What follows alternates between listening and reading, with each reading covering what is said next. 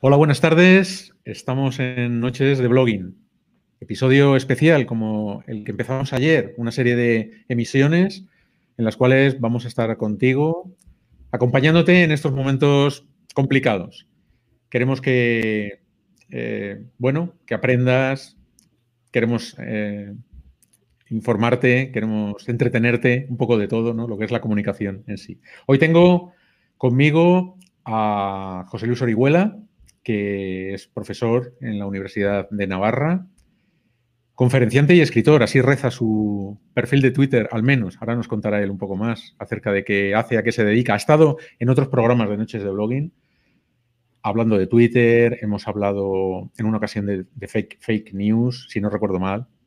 Y a quien no tenemos hoy es Alberto Gómez, que tiene algunas cosas que hacer, que mañana él seguramente nos contará nada relacionado con lo que nos tiene preocupados. Así que nada, tranquilidad en cuanto a eso. Bueno, esto, José Luis, ¿qué tal estás?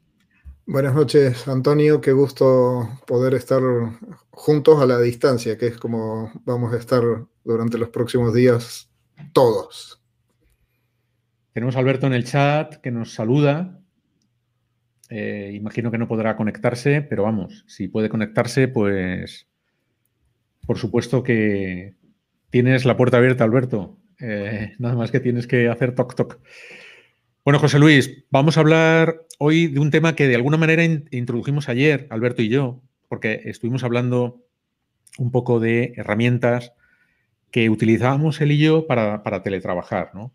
O más que para teletrabajar, para estar en contacto él y yo y organizarnos para realizar nuestro trabajo colaborativo. Dimos unas cuantas herramientas pero hoy eh, nos traes eh, algunas, algunas claves para, no solamente para aprender, sino también para enseñar en, estos momentos, ¿no? Eh, habéis elaborado una infografía que, bueno, tengo por aquí abajo y que podemos también mostrar ahora. Pero bueno, haz una pequeña introducción, si te parece. En principio, o primero, para que la gente se sitúe, quién eres, a qué te dedicas bueno, efectivamente soy profesor universitario, trabajo en la Facultad de Comunicación de la Universidad de Navarra en Pamplona, eh, originario de Córdoba, Argentina, por eso este acento tan sexy. Y me he dedicado durante estos 33 años en la Facultad de Comunicación a investigar el impacto de la innovación tecnológica sobre la comunicación. Ah, en ese sentido es el perfil de profesor universitario, el de conferenciante porque en, todos estos años paralelamente al trabajo en la universidad he estado en 26 países dando cursos, conferencias, seminarios y, módulos de máster, de modo que eso es parte de mi perfil profesional. Y escritor no solamente por los libros, sino por toda la actividad que desde que pusimos en marcha eh, Ecuaderno en, 2002, eh, un blog en el que tú has tenido y tienes eh, muchísimo que ver porque estás ahí en la, sala de máquinas de cuaderno.com. entonces todo eso ha constituido también el, perfil de, escritor. A eso me dedico básicamente.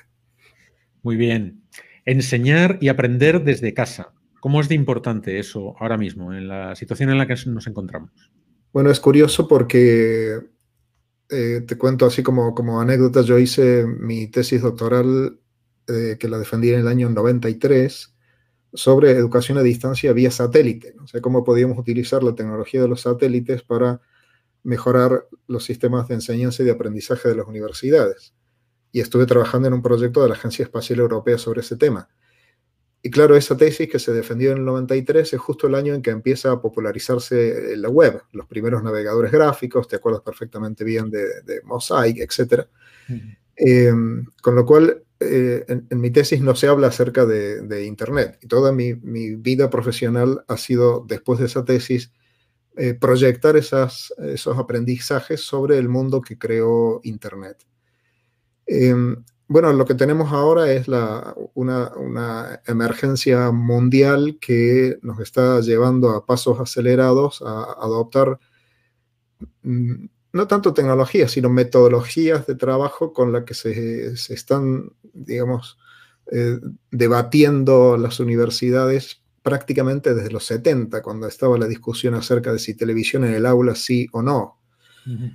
Con lo cual, yo lo que he ido haciendo a lo largo de estos años, además de utilizar estas herramientas para la formación de comunicadores, en el ámbito del periodismo, de la comunicación corporativa, de la comunicación política y del marketing, ha sido también seguir pensando en el modo en que estas herramientas cambiaban nuestras posibilidades de trabajar. Eh, herramientas que ya hoy son o deberían ser de uso corriente, como toda la suite, por ejemplo, de, Google Drive, que es una de las cosas como más comunes para teletrabajar en la, en la nube, eh, los video eh, chats a través de herramientas como esta o de los Google Meet que están siendo muy populares. Entonces, este, hoy justamente publiqué mm, un trabajo breve con una serie de pistas acerca de cómo podemos hacer eh, eficaz nuestro trabajo como docentes y como estudiantes a distancia y también gestionar el, aislamiento, que es un poco la situación en la, que nos, en la que nos toca y nos va a tocar vivir durante bastante tiempo. Ese documento yo creo que lo has compartido en, en alguna de tus redes, yo lo he compartido también en, en algunas de las mías, entonces si quieres podemos abordar algunos de esos elementos que has visto ahí lo vamos a ir viendo. Eh, sí es verdad, porque ayer también lo comentaba con Alberto, que uno de los problemas yo creo que tenemos es que la gente no está acostumbrada A, trabajar y a comunicarse desde casa, ¿no? en, el, ambiente doméstico. Sí es cierto que, bueno, con la tecnología actual, WhatsApp, Internet, etcétera, etcétera, estamos acostumbrados a comunicarnos por Internet, pero hasta hacerlo en el ambiente doméstico, con los niños, ¿no? Diciéndote, papá, mm, que quiero jugar contigo, todo eso es lo que hay que gestionar de alguna manera y es lo que vamos a repasar un poco. Vamos a empezar por el principio, que es cuando una persona se levanta, si quieres, ¿no? Se levanta por la mañana y claro... ahí la, recomendación... Está en pijama, ¿Qué, tenemos que hacer eh, respecto a eso? La recomendación es, eh, por lo menos durante los días hábiles, de lunes a viernes, eh, levantarse a la misma hora. Esta es una mm, recomendación que me parece que nos ayuda mucho a, ordenar la vida. Eh, y la segunda recomendación importante es quitarse el pijama, ¿no? Es decir, teletrabajar no consiste en quedarse en casa, sino uh, mantener el, estilo, el espíritu y sobre todo la actitud profesional, pero trabajando en casa con herramientas de, telecomunicación. Entonces, una hora regular de levantarse quitarse el pijama y, arreglarse para, no necesariamente con corbata, pero sí ponerse en condiciones como para tener, como estamos teniendo estos días, mañana y tarde, eh, conferencias a través de, Internet. Entonces, ahí la palabra clave es la actitud. Eh, no es quedarse en casa y trabajar tirado en el sillón en pijama, sino es utilizar las herramientas digitales para encontrarse con, otra gente que pueden ser tus clientes, tus colaboradores, tus colegas o tus estudiantes, en lugar de en un espacio presencial formal, en un espacio virtual. Eh, efectivamente. Eh, luego, también, claro, porque uno puede trabajar, bueno, eh, no solamente el, espacio de trabajo. Ayer Alberto comentaba y dio algunos tips muy interesantes sobre cómo organizar el, espacio de trabajo, ¿no? Eso también es importante. Yo creo que eso es clave. Eh, yo estoy trabajando estos días, bueno, con la familia y con los amigos con los que tengo contacto y que me piden recomendaciones, etcétera, el concepto de home hacking, que yo no, sé si realmente existe este término, pero bueno, puesto que vamos a tener que estar una temporada en, el hogar, mm, cómo adecuar espacios para, optimizarlos. Eh, son tiempos de, de darnos cuenta de que hay mucha cosa que guardamos que realmente solo ocupa sitio y que ese sitio es más importante tenerlo para poder trabajar cómodos. Eh, crear espacios individuales de trabajo para cada uno de los miembros de la familia, que estén bien iluminados, eh, bien ventilados, que tengan la conectividad necesaria y que permitan tener alrededor los documentos, los libros, eh, las carpetas, etcétera, con las que tenemos que, funcionar. Y que ese lugar además sea un lugar que esté monográficamente dedicado a trabajar, o sea, no es el lugar en el que se come, ni el lugar en el que se juega, etcétera, sino reservarlo realmente como la, oficina de uno en, en casa. Yo me acuerdo un tip que me diste, que no sé si recordarás, hace bastantes años, y me dijiste algo así como que debía de ser dueño de mi agenda. Es decir, tener cuidado con los que pretenden, eh, por circunstancias, imagínate, bueno, pues yo que sé, cuando te prejubilas, y este podría ser otro caso, ¿no? Em, cuidado con la gente que tienes alrededor porque pretende eh, absorber tu agenda. Y si no te organizas bien, y eso puede estar relacionado con el punto este de eh, horarios, tiempo de descanso, fines de semana, todo eso, ¿no? Sí, esto tiene dos elementos. Por una parte, el, ritmo de trabajo. Eh, yo he destacado una idea muy conocida, que es este método de las unidades de 25 minutos. Entonces tú vas a ponerte a hacer una tarea y le asignas eh, pues dos unidades de, este tiempo en, en, 25 minutos. Entre las dos unidades puedes tomarte un café o algo por el estilo. Esta tarea necesita solamente una, etcétera. Entonces, organizar el tiempo de cada día, organizar un plan para cada día, cuáles son las tres cosas importantes que hay que hacer ese día y cuáles son las tres cosas secundarias que si se han hecho las importantes se podrían eh, resolver eh, ese, mismo, ese mismo día. Este es un aspecto de la planificación diaria y la planificación semanal y hay un montón de herramientas digitales para hacerlo y un montón de plantillas en Internet para bajarse y hacer sus propias fichas de objetivos.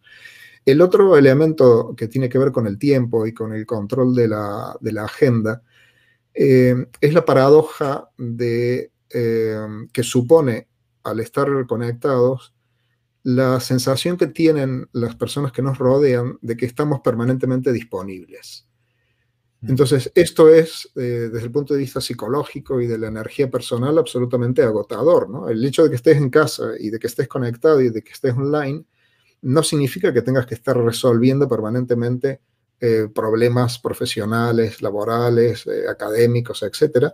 Por eso es tan importante fijarse eh, horarios. Uno está conectado, está conectado además efectivamente todo el día porque estamos en una situación de emergencia, pero mm, tenemos que, saber mm, distinguir entre qué comunicaciones mm, van a ocupar nuestro tiempo, nuestra atención, nuestro estrés, y cuáles otras habrá que dejar para el comienzo de la sesión de mañana después del desayuno.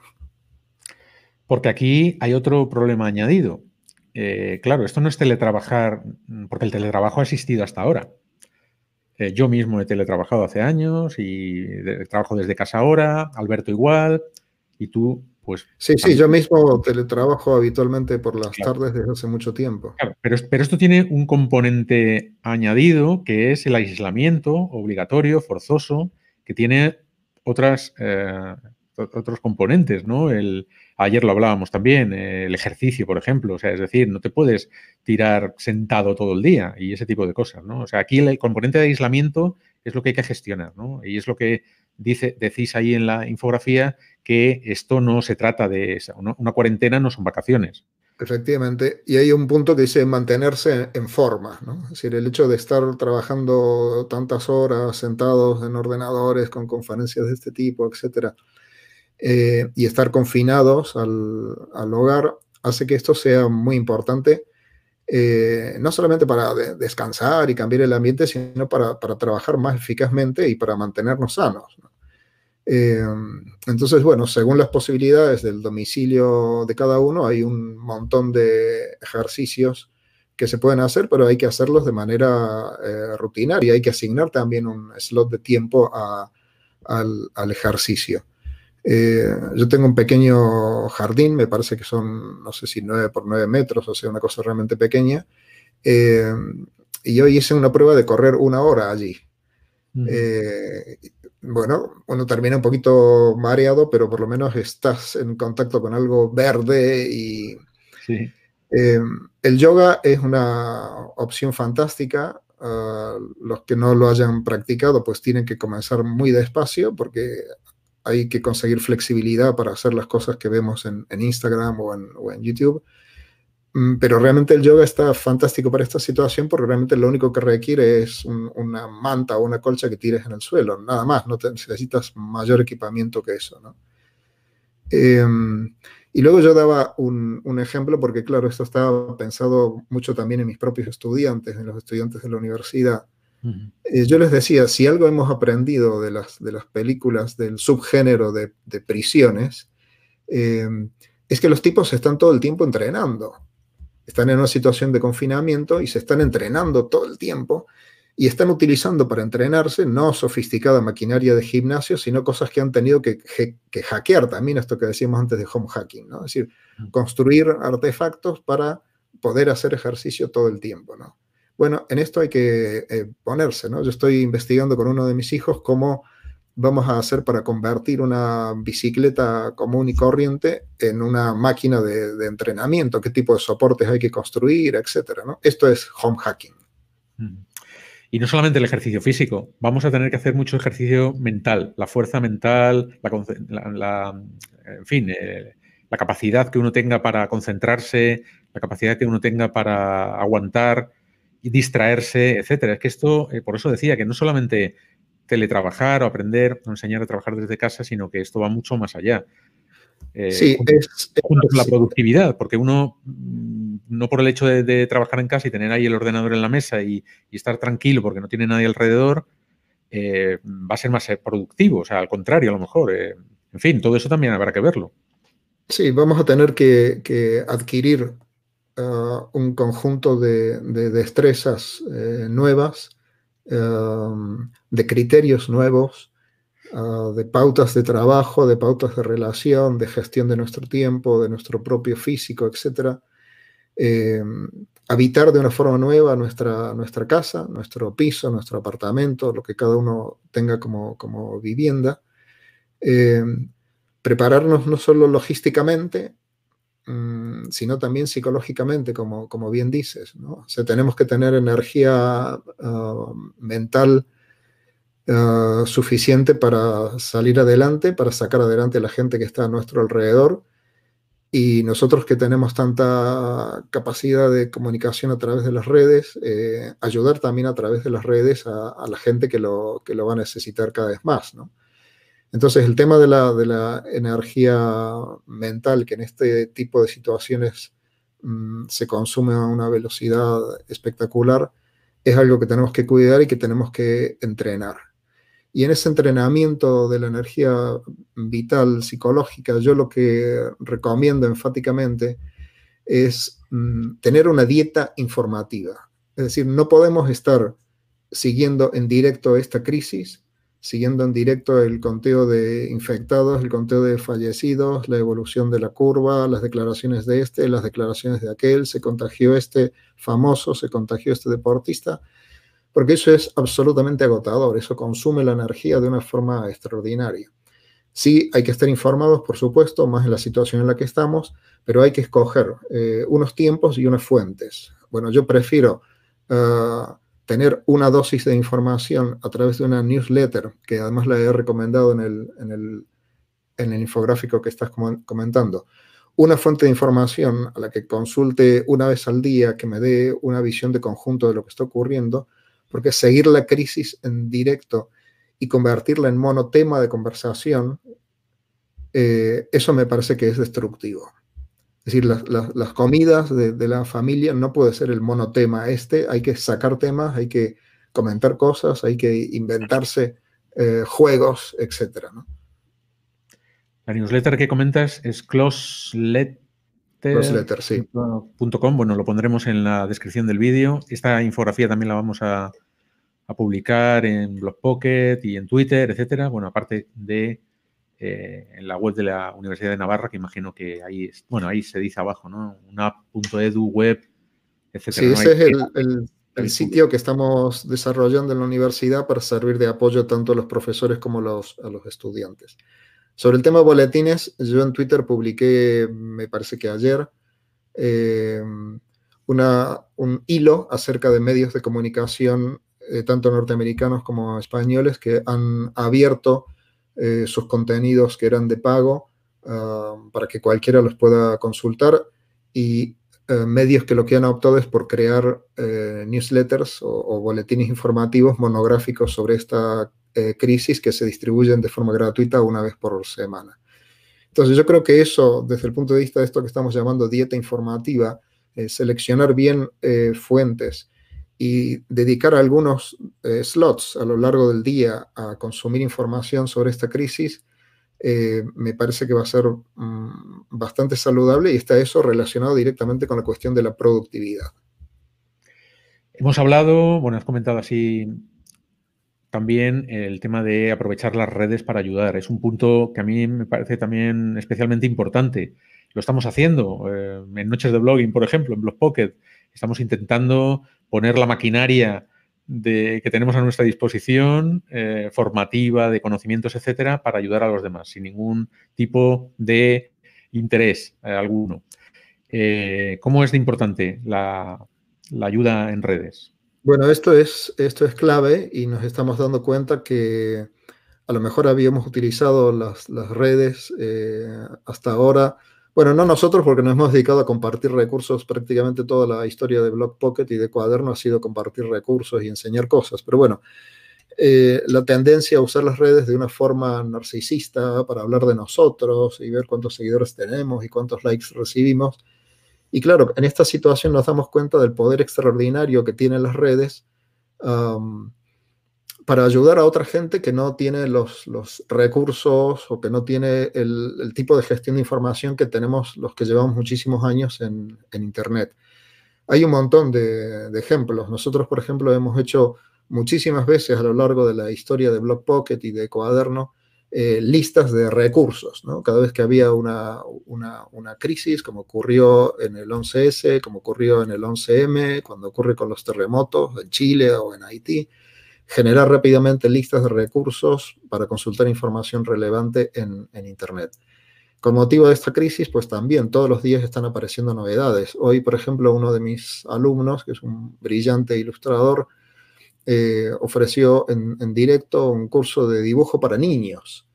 Eh, con otras dos eh, maestras de primaria y secundaria estoy construyendo una página de recursos para ayudar a los maestros a que encuentren no tanto herramientas, sino sobre que también, sino sobre todo ejemplos muy originales y muy divertidos de cómo los profes utilizan, por ejemplo, Instagram para explicar eh, literatura o eh, el resto de las redes para eh, construir vínculos más eficaces con los, con los estudiantes a través de comunidades, a través de los hilos de Twitter que son muy didácticos, etc.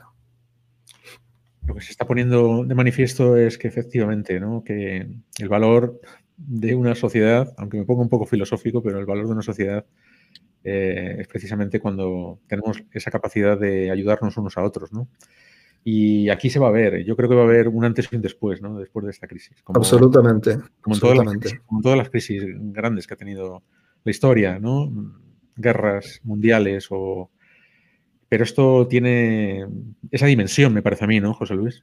Sin duda, el rector de mi universidad, en un mensaje a, los estudiantes y a toda la comunidad de la universidad, eh, hace muy poco tiempo, una de las cosas que decía es que este tipo de crisis muestran de qué pasta estamos hechos. Mm. Es decir, mm, aquí es donde se ve en estas situaciones en las que a veces podría uno tender a ser más egoísta o más encerrado, salvarse solo, eh, esta crisis en particular, que es una enfermedad social, tanto que nos hemos enfocado en, lo maravilloso del networking, del social networking, esta es una enfermedad eh, o un virus que se difunde precisamente de manera eh, social. claro, esto es, esto es tremendo, esto es tremendo. Hemos utilizado siempre los virus biológicos como metáfora para los virus informáticos y ahora estamos puesto que se ha popularizado tanto la información, eh, o, la, perdón, la, computación, estamos utilizando los, lo que hemos aprendido acerca de los virus informáticos para tratar de interpretar cómo opera el, virus sobre el, sobre el organismo, porque al final es eso, es, es un hackeo de nuestro organismo. Hablábamos esta mañana por teléfono de que alguna, de alguna manera las personas tenemos diferentes eh, formas de anticiparnos a esto, ¿no? Ha habido gente que no se ha anticipado nada y otros que se han anticipado mucho. Y quizás el, uno de los fallos que ha habido aquí, quizás en muchos países, ha sido que no se ha sido capaz de eh, darse cuenta en el momento exacto.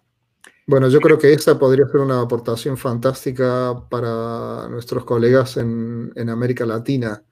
Eh, en España aprendimos muy tarde de la experiencia italiana. Eh, Italia aprendió muy tarde de la experiencia china. Eh, América Latina tiene todavía, me parece que, margen como para aprender de lo que está haciendo la experiencia española y prepararse. Eh, esto me parece absolutamente clave porque yo creo que el tiempo, la gestión del tiempo, es uno de los elementos centrales de, esta crisis. Eh, con lo cual, eh, aprovechen, miren lo que está, lo que está pasando en, Europa. Eso les va a permitir hacer un poquito de proyección sobre lo que va a ocurrir en sus propios países y empezar a, prepararse, como decíamos antes, logística y, psicológicamente para, para algo que está siendo terrible y va a ser más terrible todavía, sin ninguna duda. Bueno, esperemos que sepamos eh, llevarlo lo mejor posible y que las bajas que lógicamente va a haber, pues que sean las mínimas posibles. Eh, pero bueno, en Noches de Blogging estamos para, y en este caso contigo, José Luis, que, bueno, aprovecho, porque no lo he dicho al principio, para agradecerte enormemente tu presencia aquí. Sabes que eres casi también de la casa, como suele decir Alberto, con los invitados. Eres de la casa y puedes venir siempre que quieras. Y de hecho, bueno, pues ya tenemos en mente algún otro episodio en el que vamos a, estar contigo. Efectivamente, cuenta, cuenta con ello, por supuesto aprovecho para agradecerte y en Noches de Blogging estamos para ayudar a la gente. Lo vamos a hacer en estas lecciones que llamamos, en estas emisiones, bueno, el nombre que queramos ponerle, episodios, programas, shows, webinars. Vamos a intentar enseñar, como en este caso, que lo que estamos haciendo es dar una serie de pautas a partir de esta infografía que habéis hecho en la Universidad de Navarra para, enseñar a, la gente cómo prepararse para teletrabajar o para trabajar desde casa, ¿no? Para aprender y para enseñar desde casa. Y hemos visto, si quieres, lo, hacemos un pequeño repaso. No sé si se nos habrá quedado algo en el tintero. Vuelvo a sacar aquí la infografía. Una infografía que, bueno, mm, son, el título es Tips para teletrabajar en cuarentena. Y hay, un, hay una aclaración aquí en medio que, bueno, creo que lo hemos comentado, pero a lo mejor conviene que profundicemos un poquito. Hay que decir que teletrabajar es más, es mucho más que quedarse en casa. Yo ponía el ejemplo este de, eh, fíjate que si tienes familia, claro, eh, tú estás acostumbrado a trabajar en tu oficina, con tus compañeros, pero resulta que ahora de repente tienes que trabajar en tu casa con tres niños pequeños que se levantan y que lo que quieren hacer es jugar. Bueno, ahí... ¿no? Porque claro, eh, si todos recordamos... Eh, Antonio, todos recordamos la, historia del experto de la BBC que está saliendo en, directo desde su casa y entran los niños a jugar con él, etc. Y eso se convirtió en, noticia eh, y fue luego muy divertido conocer la, historia de esa familia. Entonces me parece que ahora el contexto ha cambiado de tal forma y es un contexto compartido a escala mundial que ese pequeño tipo de incidencias,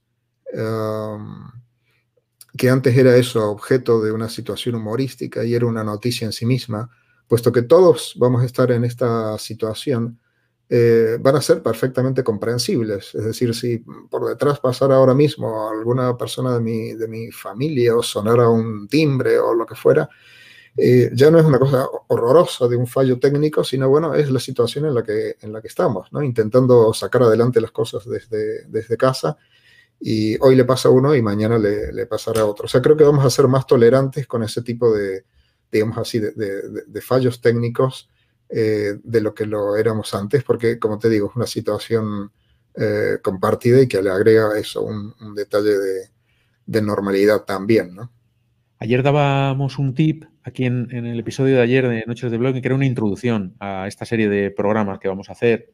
Pero bueno, ya te, digo, hablamos de herramientas concretas, etcétera. Pero bueno, decíamos que respecto a esto de trabajar en familia, yo daba un tip eh, de que hay que hablar con la familia, ¿no? O sea, es decir, no te puedes mm, el primer día meter en tu despacho o habitación eh, convertida en despacho y, no hacer caso a la familia, ¿no? Tendrás que, ¿cómo, cómo lo harías tú? ¿Cómo, ¿Cómo, lo has hecho tú? Eh, hay que hablar con, la familia, decirle a los niños, oye, qué tal, qué cual, a la mujer o al marido o a la pareja, esto y lo otro, ¿no? Pactar, horarios, etcétera. ¿no? sé qué tips hay concretos para, hacer esto. Mira, eh, en mi caso ya son eh, mayores y tengo a los hijos distribuidos entre Múnich, Londres y Bilbao. Una mm, experiencia mm, práctica que está funcionando muy bien y que la puse en marcha hace tres días eh, es crear un juego a través de, WhatsApp, eh, un juego exclusivamente para ellos, en el que mm, creo en WhatsApp una lista de distribución, no otro chat, porque ya estamos de salas de, chat de WhatsApp que nos salen por las orejas. Entonces es simplemente una lista de distribución, solamente yo publico contenido, en la que cada día a las 10 de la mañana publico uh, una pregunta. Eh, la pregunta de hoy, por ejemplo, para que te hagas una idea, era uh, qué cantidad de manzanas y de qué tipo había en la bodega del Titanic y cuáles de ellas se utilizaban para el plato de pato con salsa de manzana. Esa es la investigación que a lo largo del día tienen que hacer, utilizando lo que puedan y hablando entre ellos también si quieren, no hay ningún problema. Y a las 22, eh, cada noche doy la respuesta correcta, indicando las fuentes, eh, y comento algunas de las incidencias de las respuestas que he ido recibiendo a lo largo del día. Eh, entonces, bueno, eso crea una, expectativa. El, concepto es 15 por 15 por 100, 15 eh, preguntas, 15 días, eh, un Amazon gift card de 100 euros para el ganador. Entonces, eso sitúa este horizonte de, expectativas en, algo distinto a lo que estamos hablando todo el tiempo. Eh, y me permite explorar ámbitos muy, muy diversos, la, arquitectura, la música, la pintura, la ópera, la, historia, eh, con preguntas que evidentemente eh, con un poco de investigación se pueden sacar, no son imposibles de, resolver. Eh, y esta ha sido una forma, digamos, muy, muy concreta y que en los tres días que lleva está funcionando está todo el mundo entusiasmadísimo con el concurso y cuándo va a ser la siguiente pregunta, etcétera. Me parece fantástico, es, es, es, muy ingenioso y yo creo que el ingenio y la imaginación, eh, bueno, pues va a venir muy bien aquí ahora. Eh, y, en la medida que seamos capaces de inventar cosas de este estilo, pues vamos a sobrellevarlo mejor o peor. Luego, luego te paso, Antonio, el, planteamiento y la primera pregunta y la primera respuesta para, que lo veas, lo examines y en su caso, si quieres, lo, lo podemos comentar con un poco más de detalle. Genial, fantástico. Em, bueno, no hemos comentado tema de bulos, fake, news, etcétera, que ya tratamos en un tema en un Noches de Blogging anterior. ¿Cómo está la situación en estos momentos? Esto puede hacer mucho daño ahora mismo. O sea, el bulo y las noticias falsas hacen mucho daño en general, ¿no? Eh, normalmente, hasta ahora. Pero es que ahora pueden hacer mucho, mucho daño. Sí, desgraciadamente el, rumor y el, bulo eh, es una epidemia también que avanza en, paralelo a, la epidemia biológica. Eh, y no sé si es tan mortal como la biológica, pero, pero sí que trastorna la vida de la gente y de las sociedades. ¿no? Es decir, no, no ha habido en ningún momento desabastecimiento y las primeras imágenes de estanterías de supermercados vacías hicieron que la gente eh, entrara en pánico. Eh, hay, como ha habido históricamente, eh, personajes, por llamarlos de alguna manera, que cabalgan sobre el miedo de la sociedad o directamente lo, activan. El, terrorismo es una forma de inyectar miedo a la sociedad Hay otros que se aprovechan sobre el miedo generado por un desastre natural ah, o biológico como, como, este para hacer su agosto, ¿no? Sabes que hay muchos eh, intentos de, hackeo y de phishing aprovechando las circunstancias que se dan en esta crisis en particular. Eh, noticias eh, absolutamente absurdas. Esta tarde me escribí un periodista por privado, un periodista de Uruguay, para pedirme que le confirmara si era cierto un asunto que tenía que ver con tropas y desembarcos, etc. Eh, entonces, si, es, si hasta ese nivel un periodista profesional muy solvente llega a tener duda cuando ve una noticia acerca de esto, eh, es que realmente el, asunto es, muy preocupante. Yo por eso hablaba de dieta informativa, de la necesidad de seleccionar con mucho criterio y con mucho rigor las fuentes de información que utilizamos, de no amplificar, es decir, de no reenviar por nuestras redes información que no hayamos contrastado personalmente. Oye, están diciendo que no sé qué. Pues no, están diciendo no es una fuente. ¿Quién lo dice y de dónde lo ha sacado? Eh, porque de lo contrario, efectivamente, esto es otra forma de contagio eh, social. Algunos lo hacen con mala intención, otros lo hacen porque creen que eso es muy humorístico, ¿eh? como el famoso meme de autodiagnóstico del, virus. Em, entonces hay que cortarlo, hay que cortarlo por lo sano. Eh, yo en algunas redes en las que participo he cortado de forma a, lo mejor demasiado tajante el, envío de este tipo de, bulos, aunque sea de forma humorística. Miran lo que están diciendo por allí.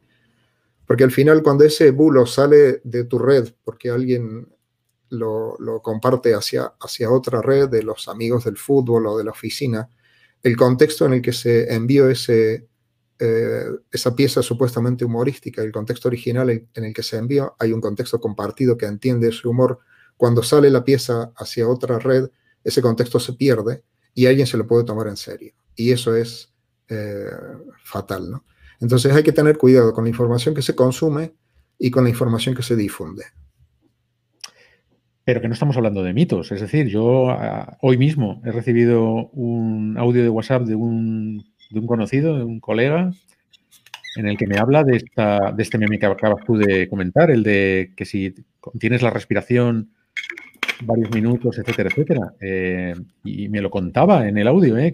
o sea, que no, esto no es un mito, es que la gente se está creyendo cosas que, pueden hacer mucho Bueno, por eso te decía que a veces, eh, incluso en, redes o en grupos de, WhatsApp, donde hay amigos o donde hay familiares o compañeros de trabajo, una mezcla de las dos cosas, y aparece algo de este tipo, entonces yo creo que hay que, hay que digamos, dejarse de miramientos y, cortarlos. O sea, yo lo que hice en el momento en que lo recibí eh, fue ponerle el enlace a, Maldito Bulo o alguna de estas eh, eh, fuentes de comprobación de información. Para, indicar no solamente que aquello es un, bulo, sino qué es lo que significa que en, en, esta red se esté distribuyendo un bulo. Es decir, no es yo me lo creí, sino es decirte, eh, esto que estás difundiendo es veneno eh, y no lo deberíamos difundir en, esta red. Vale, tengo un pequeño problema de cuelgue. No sé si ahora parece que ya... Vale, ahora parece que está arrancando otra vez. Voy a sacaros Voy a sacaros otra vez al stream. Vale, creo que se ha restablecido. Yo creo que ha sido Mauricio, que ya está ahí en el sótano esperando. Y cuando, llega, Mauricio, cuando llega Mauricio suelen pasar estas cosas. Una última cosa, eh, José Luis, antes de, antes de presentarte a Mauricio y que nos cuente eh, sus cosas. Mm, vamos a poner, decía, hablábamos de humor, vale. Vamos a poner un poquito de humor. Eh, ¿Por qué el tema este del papel higiénico?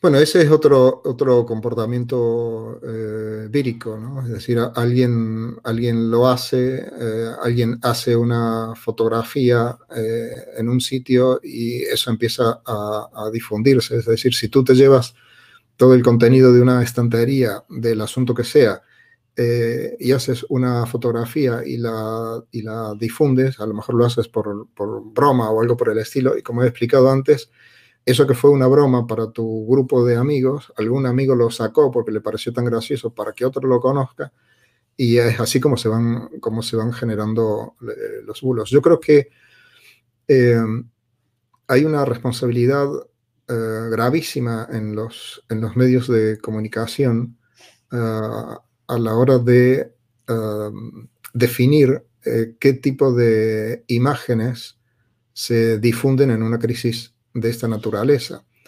Por ejemplo, hemos visto muchas más imágenes de estanterías vacías que imágenes de estanterías mm, completas a rebozar, ¿no? O sea, tengo un colega de la universidad, también periodista, que lo que hacía es, cuando va al supermercado, ha salido el otro día, es hacer una fotografía precisamente de lo que me has preguntado, del, eh, de los anaqueles del, del papel sanidad, para mostrar justamente la cara opuesta a la que se muestra a veces en los medios de comunicación.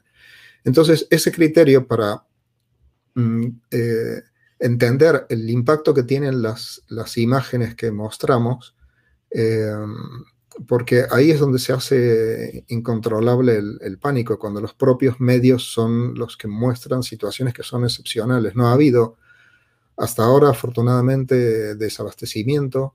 Eh, hay una red logística además para, compra y venta online de prácticamente todo tipo de productos y, y servicios y centrarnos en que cuatro locos vacían un supermercado para llevarse toda la gama de determinado tipo de producto, me parece que eso no es noticia, sino eso, de nuevo, es algo que no contribuye para nada a que entendamos lo que está pasando y a que tomemos decisiones que tengan sentido. Que como decía antes, si el tiempo es el elemento eh, esencial de toda la crisis, eh, tomar decisiones que tengan sentido tomar decisiones con criterio, tomar decisiones de forma eh, informada, eh, requiere que nos alimentemos informativamente de cosas que sean saludables, porque de lo contrario mm, vamos a tomar decisiones que nos van a costar la vida. Correcto. Para finalizar, antes de hablar con Mauricio, eh, te pregunta Alberto Gómez que si tienes algún post sobre dieta informativa. Vale, busco Ah, seguramente sí, busco y te lo paso, Antonio, para que lo, para que lo difundas. Correcto. Vale, pues nada, eh, vamos a sacar a Mauricio del sótano. Mauricio. ¿Dónde estoy? ¿Dónde estoy? Aquí estoy. Hola. Hola, hola. Un saludo cordial. Oh, pues lo mismo para ti. Qué gusto estar con ustedes. José Luis, te presento a Mauricio Aranguren. No sé si os conocíais. Eh, eh, me parece que no. Mauricio, un cordial saludo. Qué gusto. Vale, lo mismo. José Luis Orihuela, profesor en la Universidad de Navarra, Mauricio Aranguren, eh, de Buenas Ideas en, Colombia, ¿no? Sí, sí, sí, ¿no? Sí. ¿Cómo está, ¿Cómo está el panorama hoy en Bogotá? Pues muy bien, eh, creo que eh, las calles cada vez más vacías, la gente más consciente de que ah, se necesita el aislamiento social para poder de, bajar esta famosa curva, lo que ustedes ya están haciendo en España. De hecho, hoy, hoy es noticia en Colombia que se va a hacer por primera vez un simulacro de, de toque de queda prácticamente todo el día de, distanciamiento social, eh, prácticamente para lo, el llamado es a que nadie salga desde el próximo jueves a las, de las 12 de la noche hasta el próximo martes. En Colombia, por suerte es puente, entonces el lunes tampoco había que trabajar y se está haciendo este ensayo porque yo creo que nosotros vamos lentamente para una situación como la que está pasando en España. Me refiero al, aislamiento social para prevenir cualquier cosa. Esas son como las noticias del tema que nos ocupa a todos y nos, nos, preocupa, pero, pero también eh, cada vez mejores noticias frente a, a que la gente está aprovechando estos momentos también para, como nosotros, para conectarnos y realmente usar las redes sociales, eh, usar eh, nuestros blogs, nuestras páginas, nuestra presencia online para saludarnos, conectarnos y, celebrar pues que, la humanidad prevalecerá.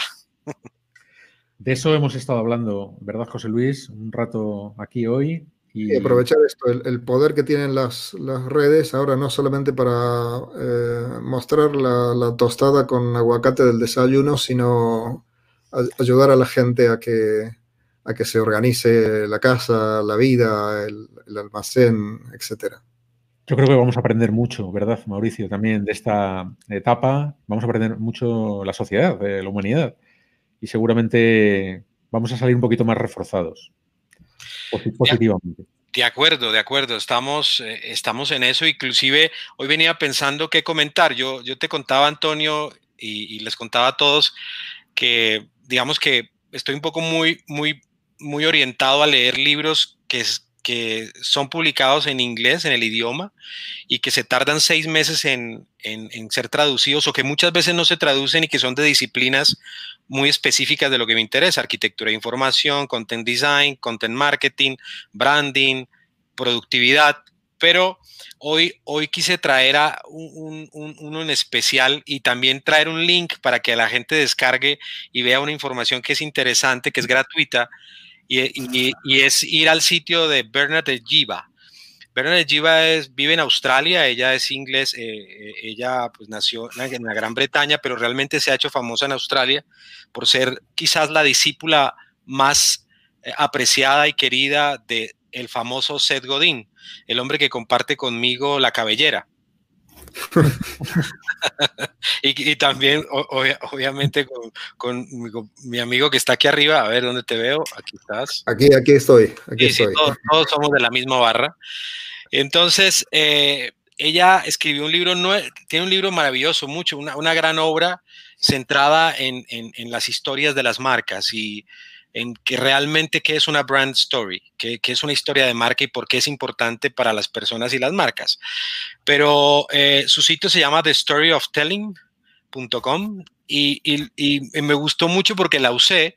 Eh, eh, son, son las 20 claves para tú tener y construir una historia de marca. Eh, una historia para tu marca. Y el libro, el libro donde salen estas historias, que lo pueden ver ahí en ese link, eh, el libro se llama El principio de la, de la galleta de la fortuna, que todos conocemos cuando vamos al chino a comer, ah, vamos al, al, restaurante y nos dan una, una, una galletita de la fortuna y entonces la rompemos siempre con la ilusión de saber qué promesa hay adentro, qué magia hay adentro. Entonces ya lo que dice que un poco las marcas y las historias eh, de las marcas deberían de ser como eh, la galleta de la fortuna. Pues la galleta por fuera es un commodity, es una galleta. ¿no? Al final, el que vende automóviles vende automóviles. Pero si, si Tesla, que vende automóviles, te dice que ese automóvil no consume energía, que es el futuro, que es eléctrico y tal, eso es lo que viene adentro de la galletita de la fortuna. Entonces, un poco todas las marcas, si bien venden galletas, ¿no? Como las galletas aquí abajo en el sótano de, Noches de Blogging, eh, pues en el fondo lo, que hay detrás de la galleta es la magia de la promesa, de la fortuna que trae. Y eso es un poco lo que, lo que promete. En el link que acaban de poner están las, las, 20, las 20 claves. Y mira que son, es como para los que pronto, como nosotros, que todo el tiempo estamos intentando aprender de los principios del branding, cuando pertenecemos al mundo del contenido o a otras historias o al mundo de la web o del blog. Esta es una forma muy simple de, de poderlo hacer. Inclusive voy a leerlo rápidamente. Eh, el primero, el primero es, es, la verdad, ¿no? Es a en qué negocio realmente estás. El segundo es el propósito, la razón por la que existes. El tercero es la visión. La visión es el impacto que tu negocio quiere tener en el mundo. El cuarto son los valores. Cada vez que se construye una marca, se construye a través de valores y esos valores deben de bajarse al lenguaje de marca, que a la vez es cómo vas a construir tu contenido para que exista coherencia entre esa identidad visual, ese loguito que tú pones o lo que dices que eres como marca, pero los valores que transmites. Eh, el quinto son los productos y los, servicios, ¿no? Y, hasta dónde deben de vivir en el corazón de tu historia. El sexto sería eh, la gente, tu gente, eh, tus líderes, em, tus líderes y tus empleados, porque al final estos valores y esta postura tienen que estar realmente en esa, lo que llaman los especialistas en marca, la cultura de marca. ¿no? Que al final es, es que realmente una marca no es, no es solamente un logo, eh, eh, un dibujo, es realmente la cultura de marca, todo lo que tú prometes que vas a hacer, que lo vivas realmente, ¿no? El, séptimo es el valor y lo que realmente entregas, que está mucho más allá del, del producto como tal y los beneficios, ¿no? La gente no compra lo que realmente tú haces, sino cómo, cómo hace sentir a las personas. Por ejemplo, en noches de blogging nos hacen sentir muy bien cuando hay vino en el sótano. Ahora toca galletas, pero, está bien, está bien, pero nos hacen sentir bien porque al final, como hablábamos ayer, estamos en el juego infinito, no estamos en el juego finito. Estamos pensando en que, en que queremos crear una comunidad y creo que eso lo compartimos todos, en la que aparezcamos más, que contemos lo que hacemos, pero que tengamos nuestro blog, que no, que no estemos como ustedes mencionaban ahorita, no pendientes de la noticia que no tiene una fuente seria, que no es una información fidedigna y que realmente eh, compartir lo que realmente tiene valor.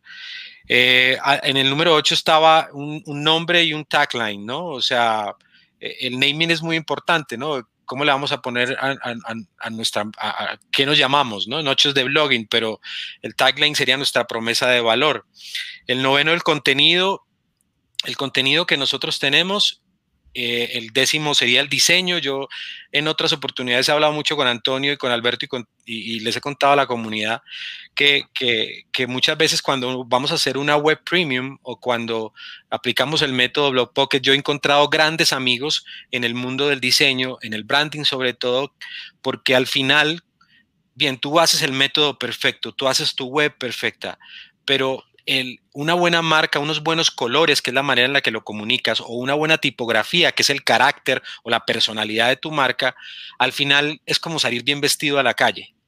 Si me entiendes? Es como, y uno se siente, y, es un tema emocional, y uno se motiva a que, a que su blog, eh, porque, porque, porque tiene buenos colores, porque tiene una marca moderna, contemporánea. Entonces eso, eso es importante, y eso solo se logra eh, con comunidades como Noches de Blogging, y que realmente tienen la facilidad de que si algún día necesito pedir ayuda, pues yo la pido. Y salgo y hago la voz y digo, hagamos algo, ¿no? Ayúdenme. Eh, luego las acciones, luego la experiencia del consumidor. Me estoy yendo rápido para no consumirme los cinco minutos. el precio y la calidad, la percepción, la distribución. Digamos que son una lista larga y la van a poder, la poder ver. La lista llega casi hasta, hasta el número 20 pero lo que me gusta de, Bernard de Giva, creo que es alguien que vale la pena investigarlo, verla. Eh, es una visión muy linda porque es el branding para humanos. me refiero para gente como nosotros, porque como sucedía en el mundo del marketing, eh, de alguna manera los que provenimos del periodismo, yo tengo 15 años de carrera periodística como corresponsal y reportero de TV, pero los últimos 10 me los he pasado creando contenido para marcas y empresas y aprendiendo. Entonces yo me sentía fuera, fuera del juego del marketing, porque en el mundo del marketing tradicional y la publicidad, pues es un, hasta en los términos, es un mundo que parecía exclusivo para ellos. Pero quizás esta mujer, Bernard Giva, discípula de Seth Godin, eh, resume muy bien todo y te da armas para que nosotros nos empoderemos los que estamos del, del lado del blogging, del mundo del blogging, que nosotros también podemos hablar de marca y aprender del tema y, apropiarnos de esto y, creo que esa es, eso es lo importante de traerla hoy porque creo que es alguien que vale la pena seguir y ver y, abrir las galletitas de la fortuna, ¿no? Genial, fantástico. Eh, la columna de, Mauricio Aranguren. Hombre, ya me pusieron columna. Aquí está, Vamos a pintar la columna, la que está aquí. Eh, ahí le vamos a poner un avisito, Noches de Blogging. Eh, muchas gracias, muchas gracias por compartir, por estar. Un saludo muy grande a nuestro invitado.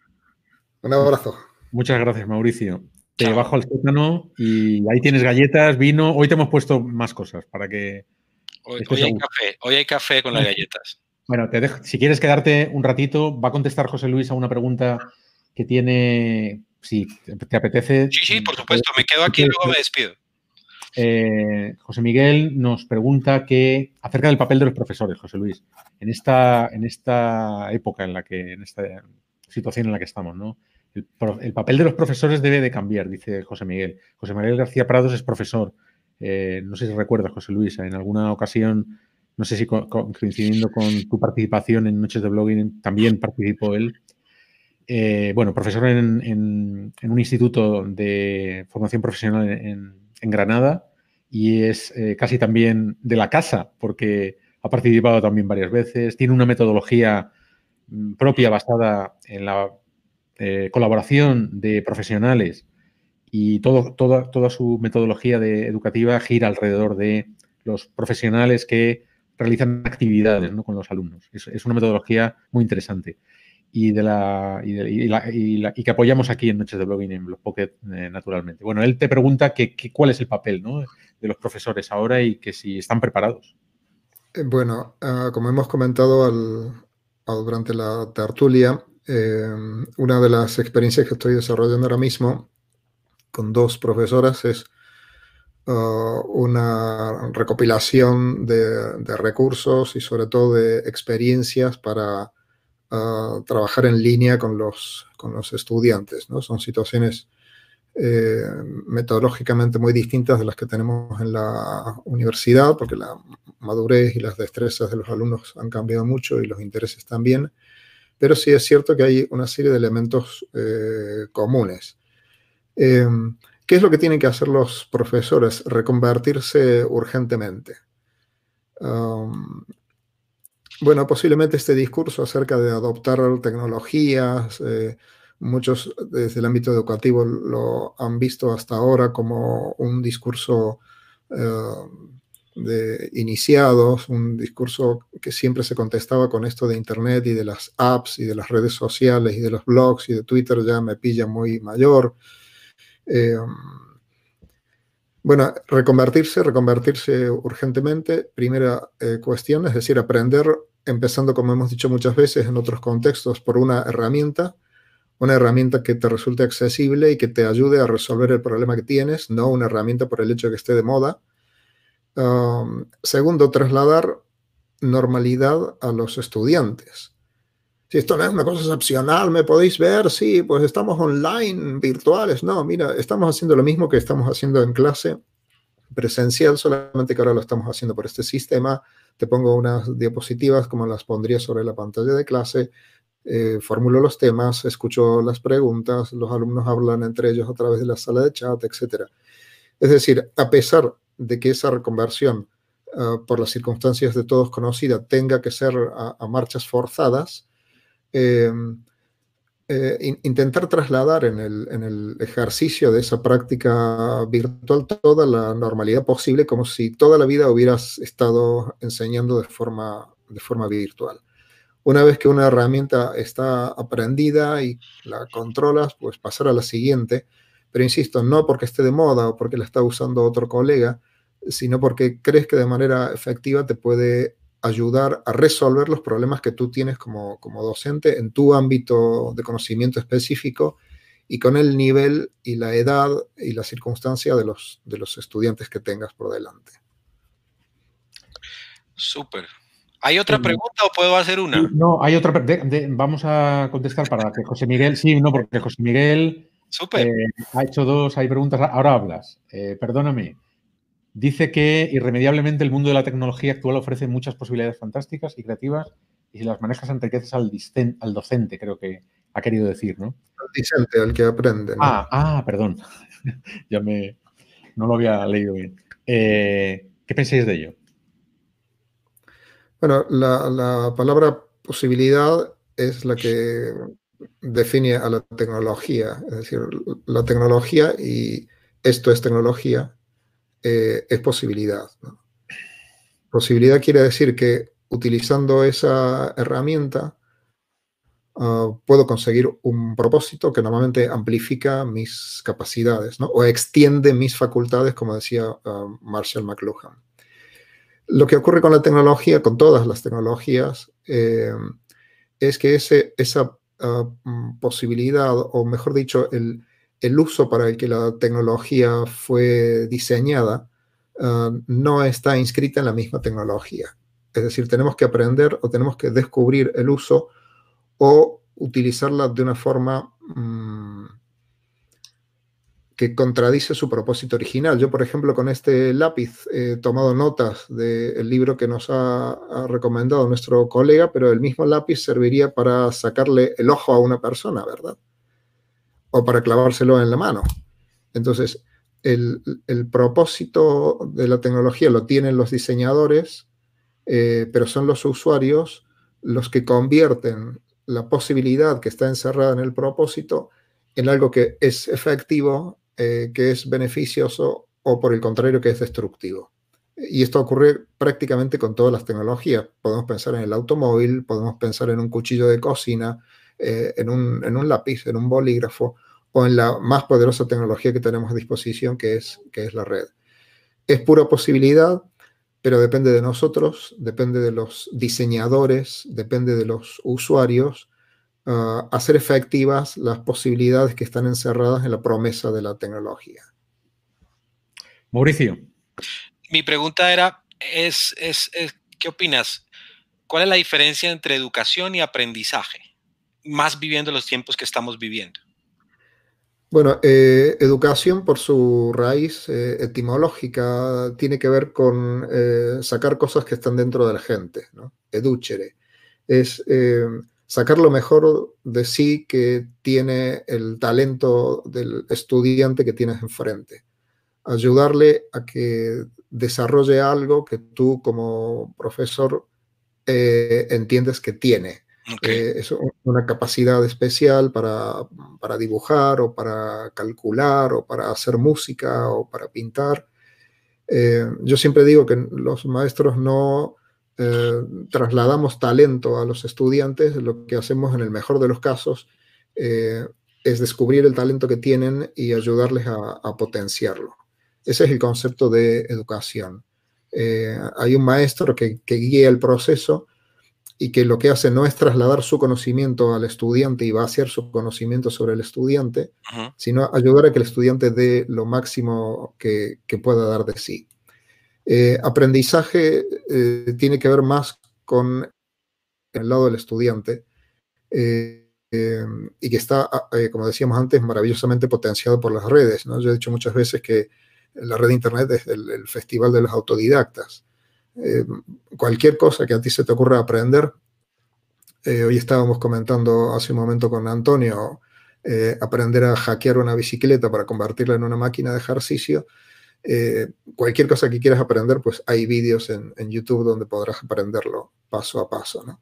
Entonces, aprendizaje tiene que ver con, ah, sobre todo, la motivación, el, interés que tenga alguien por uh, por crecer en un ámbito determinado. Yo creo que una de las cosas muy interesantes que tenemos que promover en este tiempo es eh, que todos tenemos que aprender algo nuevo. No simplemente con conocimiento teórico, sino tenemos que aprender a hacer algo nuevo. Ah, una, una, disciplina, para uno será cocinar, para otro será artesanía, para otro será pintar, para otro será caligrafía china. Eh, pero eso me parece que es, eh, es muy importante y sería muy injusto que con la cantidad espectacular de recursos que tenemos para aprender absolutamente cualquier cosa, eh, no los aprovecháramos, ¿no? Por supuesto. Genial. Bueno, pues vamos, a ir terminando. muchas gracias, Mauricio, por tu columna tan intensa como siempre. muchas gracias. Esperamos mañana. Sí. Creo que ya Listo. para mañana y la columna de Mauricio Aranguren ya fija. En, gracias. Muchas gracias. Además, yo soy confianzudo porque ya le, ya le sumé columna y pregunta para el invitado. Oiga, pues. vas ganando, vas ganando tal. Te estás portando bien. Bueno, muchas gracias. Muchas gracias, Mauricio. Fuera, Mauricio. fuera de bromas, fuera de bromas. Muchas gracias, Mauricio. No, a ti. Chao. Hasta luego. Bueno, José Luis, pues nada, eh, vamos a ir terminando. Ha sido una sesión un poquito más larga de lo previsto, pero yo creo que merecía la pena. Y aprovecho para saludar pues tanto a Ilse Roa, que nos está viendo desde Caracas. Le he preguntado cómo está el tema allí. Bueno, pues un poco, empezando, como tú decías, José Luis, en, en los países de Sudamérica, pues están, están, están como nosotros hace, yo qué sé, tres semanas o cuatro, ¿no? Más o menos. Eh, aprovecho para saludar, por supuesto, a José Miguel García Prados, que ha hecho ahí varias preguntas tan interesantes como siempre. Ilse Roa también ha comentado eh, algo que he puesto ahí sobre que, bueno, pues que los profesores debemos insistir en tener hábitos para estudiar y trabajar usando la tecnología a nuestro favor. ¿no? Aprovecho también para agradecer a Mel Gómez, a, ¿a quién más? A Alberto, por supuesto, eh, mi colega y confitrión, eh, responsable de Noches de Blogging, que hoy no ha podido estar con nosotros. Le hemos echado mucho de menos. Y mañana, pues espero que esté aquí al, pie del cañón, eh, a los mandos de esta, nave. En fin, más gente que he visto por aquí, que aprovecho para saludar. Zoe Gainza, que no le conozco, pero también nos ha saludado y creo que más o menos son todos los que han participado en el chat. Y a ti, por supuesto, José Luis, muchas gracias. Encantado. Ha sido un placer tenerte aquí, escucharte de nuevo. Y, nada, pues te voy a, apuntar en la lista de, de, colaboradores habituales porque seguro que... Todo, con todo gusto, Antonio, puedes contar conmigo, desde ya te lo digo y te lo digo en público y el próximo día eh, traigo esas referencias a ver si tengo cosas escritas o si no, lecturas que pueda hacer eh, acerca de dieta informativa. Me quedo con esa pregunta. Vamos entre todos a hacer esto un poquito más agradable ¿no? y llevadero, sobre todo. Vamos a aprender y vamos a enseñar todo lo que podamos, que, que va a ser la única manera de sobrellevar esto bien. Un abrazo muy fuerte, José Luis. Hasta la próxima. Nos despedimos de este episodio de Noche de Blogging. Mañana volvemos alrededor de las 8. ¿Vale? perfil de Twitter, ahí estaremos informando de la hora concreta. Arroba blogpocket, arroba Albert Moiré, en el caso de Alberto. Eh, muchas gracias, un abrazo, hasta luego.